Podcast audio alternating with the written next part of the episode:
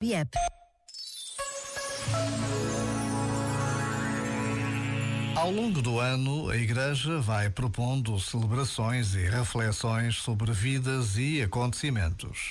Hoje celebra-se a conversão de São Paulo, aquele cujo nome era Saulo de Tarso. Romano e perseguidor de cristãos, durante uma viagem entre Jerusalém e Damasco, Saulo teve uma visão de Jesus envolto numa grande luz. Ficou cego recuperou a vista passados três dias e a sua vida teve uma mudança radical. Batizado, começou então a pregar o cristianismo e tornou-se um extraordinário apóstolo.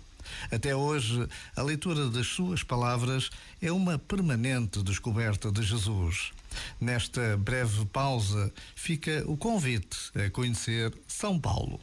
Já agora, vale a pena pensar nisto. Este momento está disponível em podcast no site e na app.